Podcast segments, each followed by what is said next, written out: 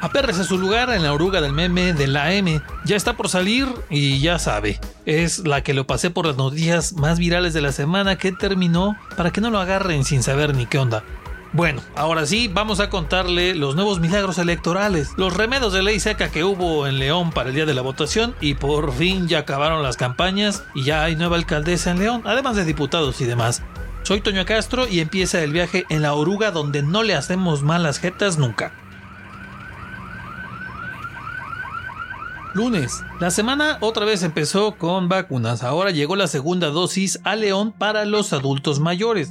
Algunos sentían que ya era demasiado tiempo, pero hasta eso la trajeron a peñitas para que se aplicara a la octava semana después de que hubo la primera.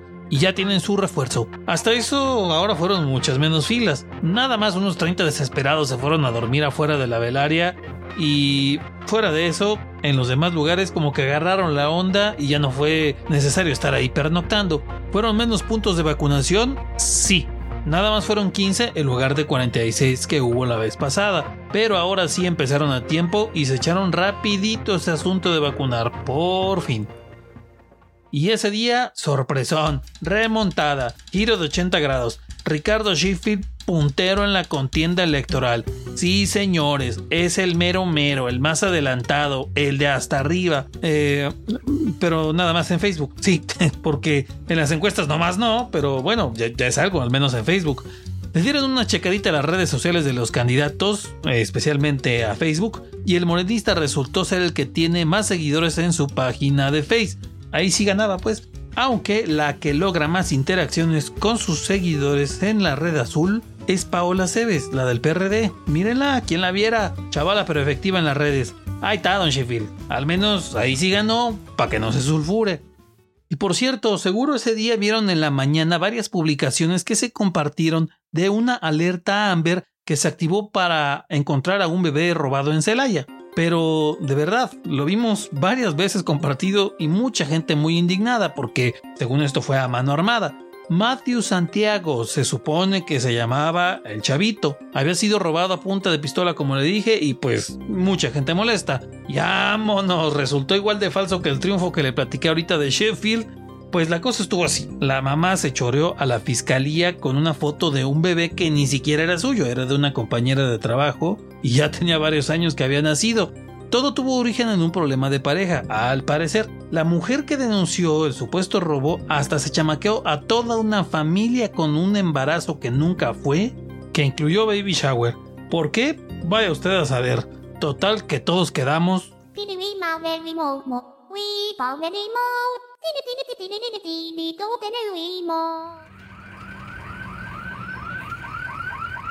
Martes, ya tenía semanas que todo el mundo sabía que Charlie iba a ser la marca que ahora se encargaría de vestir al Club León.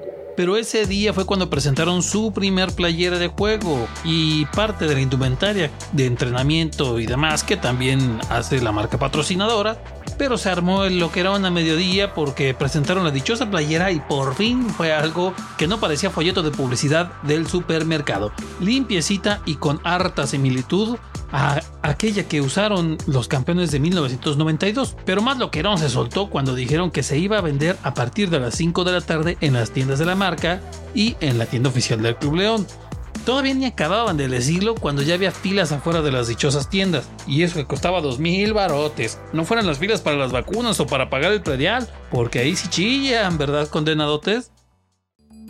Ya en temas un poquito más serios, ese martes en la tarde la Fiscalía General del Estado dio a conocer que se detuvo a un presunto responsable del homicidio de la candidata a presidenta municipal de Moroleón, Alma Barragán, la que asesinaron justo una semana antes en un mitin en una comunidad de ese municipio. En su comunicado, la dependencia dijo que el presunto lo habían agarrado portando armas largas y cortas y bueno, se viene todavía un proceso a juicio y hay que estar atentos.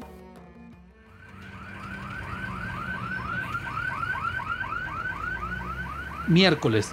Oigan, pero ¿por qué atentos o qué? Pasa que al día siguiente, el miércoles, los familiares del acusado de asesinar a la candidata, que se llama Francisco por cierto, presentaron unos videos para comprobar que él estaba en otro sitio al momento del asesinato. La familia comentó que este men estaba en Loma de Zempoala, en Yuriria, y había videos que él grababa con la aplicación de WhatsApp y los mandaba a un grupo y ahí salía echando chelitas con sus cuates. La familia, hasta eso muy franca, admitieron que sí, sí tenía armas, pero a la hora del asesinato de la candidata él ni siquiera andaba en Moroleón. Ya ve que está ahí cerquita Yuriria de Moroleón. Algo anda mal. Y es miércoles, por fin. Terminaron 59 días de suplicio, de canciones re feas, de choros que a cada rato nos tenemos que chutar, de debates aburridos como un partido de ajedrez en cámara lenta y de ver pura peleadera en redes por gente que luego ni los pela. Por fin se acabaron las campañas, pero a cambio lo volvimos a ver. Otro milagro de los candidatos. Gracias por su bendición, condenados.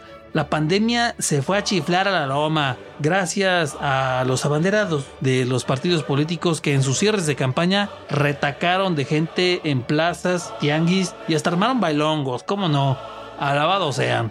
Ya ni se esperan para ganar para decir una cosa y luego hacer otra, caray. Pero bueno, ya terminaron. Jueves.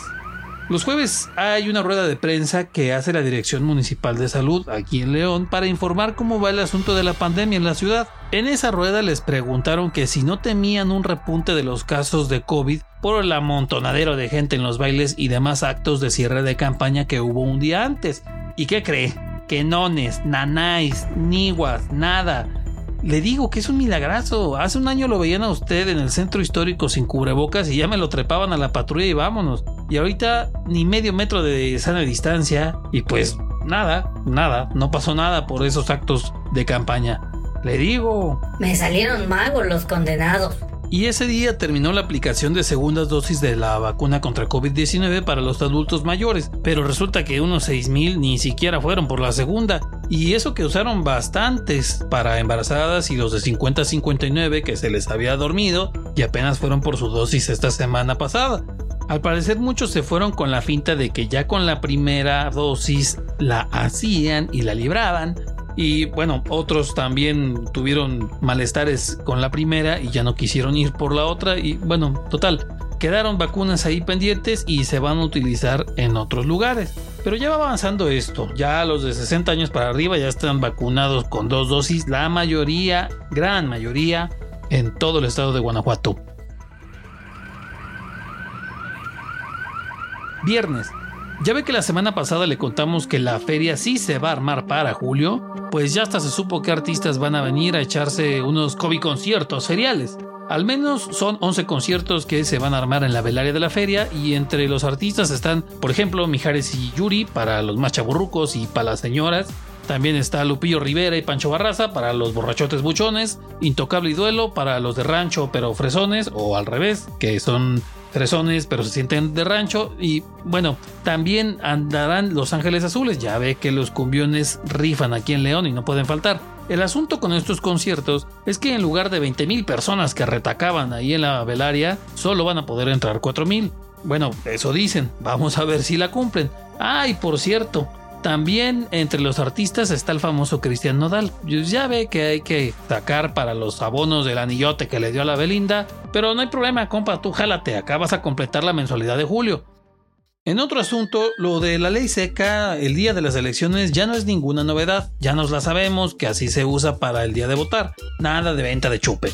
Pero esto nada más aplica si ustedes son de los que les gustan las caguamitas banqueteras, las Q-Babies con los cuates, los tequilitas en la casa o armar una carrita asada dominguera. Bueno, y si compra siempre todo el mero día. Pero si usted es de los que va a restaurantes a tomar con los cuates, o sea, algo más fresón, ahí no habrá tos. Ese día se dio a conocer que la llamada ley seca no va a aplicar para los restaurantes y bares, sino que solo será para los teporoches callejeros o para los fiesteros que arman su alcoholito en las tienditas, en las vinaterías o en los famosos ochos. Pero bueno, no hay agüite, hay tres años completos para que pueda usted andar embrutecido totalmente con alcohol todo el tiempo que quiera. No, hombre, unos genios. El chiste es no andar de borrachote el día de la elección. Sábado. Imagínese que está usted esperando hacer algún trámite en una oficina del Ministerio Público.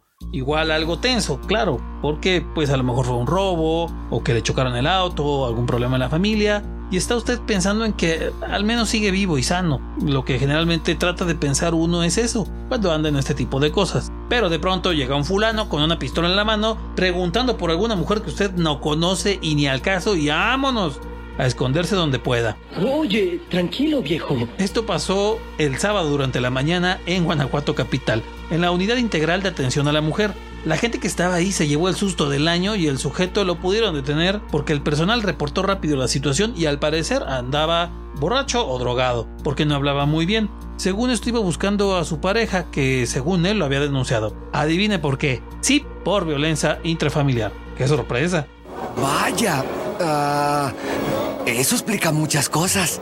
Y como venía la ley seca desde las 10 de la noche de ese día sábado, pues armaron las compras de pánico para tener reservas. Y es neta, en tiendas de conveniencia, vinaterías y otras tienditas y demás, se vieron varios armando su reserva. Borrachos pero prevenidos, ¿cómo no? Domingo. Por fin llegó el día de las tan mentadas elecciones, contra todo pronóstico, eso sí, por aquello de COVID-19, pero se hicieron en todo el país. Y bueno, en Guanajuato podríamos resumirlas en una sola escena. Y aquí viene Michoacán con una reñida elección de gobernador entre Morena y sus opositores. Allá va Ciudad de México, que ahora es mitad azul y mitad morena. Y aquí viene Guanajuato, otra vez con el PAN ganando casi todo. Básicamente el PAN se llevó casi la mitad de los municipios de Guanajuato en la elección de presidentes municipales, entre ellos León, donde a Morena, pues básicamente quedó como man Pacquiao frente a Juan Manuel Márquez en aquel knockout. Los azules obtuvieron 60% de los votos y Morena apenas el 20%. Por cierto, si alguien ha visto a Ricardo Sheffield, por favor repórtelo a las autoridades porque desde aquel momento en que votó y que estuvo frente a las cámaras, ya no se le ha vuelto a ver en público. También en el Congreso local el PAN tiene mayoría, así que, pues si alguien les pregunta por las elecciones en Guanajuato, contesten nomás como los policías con flojera. Sin novedad. Aquí terminamos la ruta, baje con orden, sin empujones, por fin sin campañas y lo esperamos la próxima semana para darle otra paseada.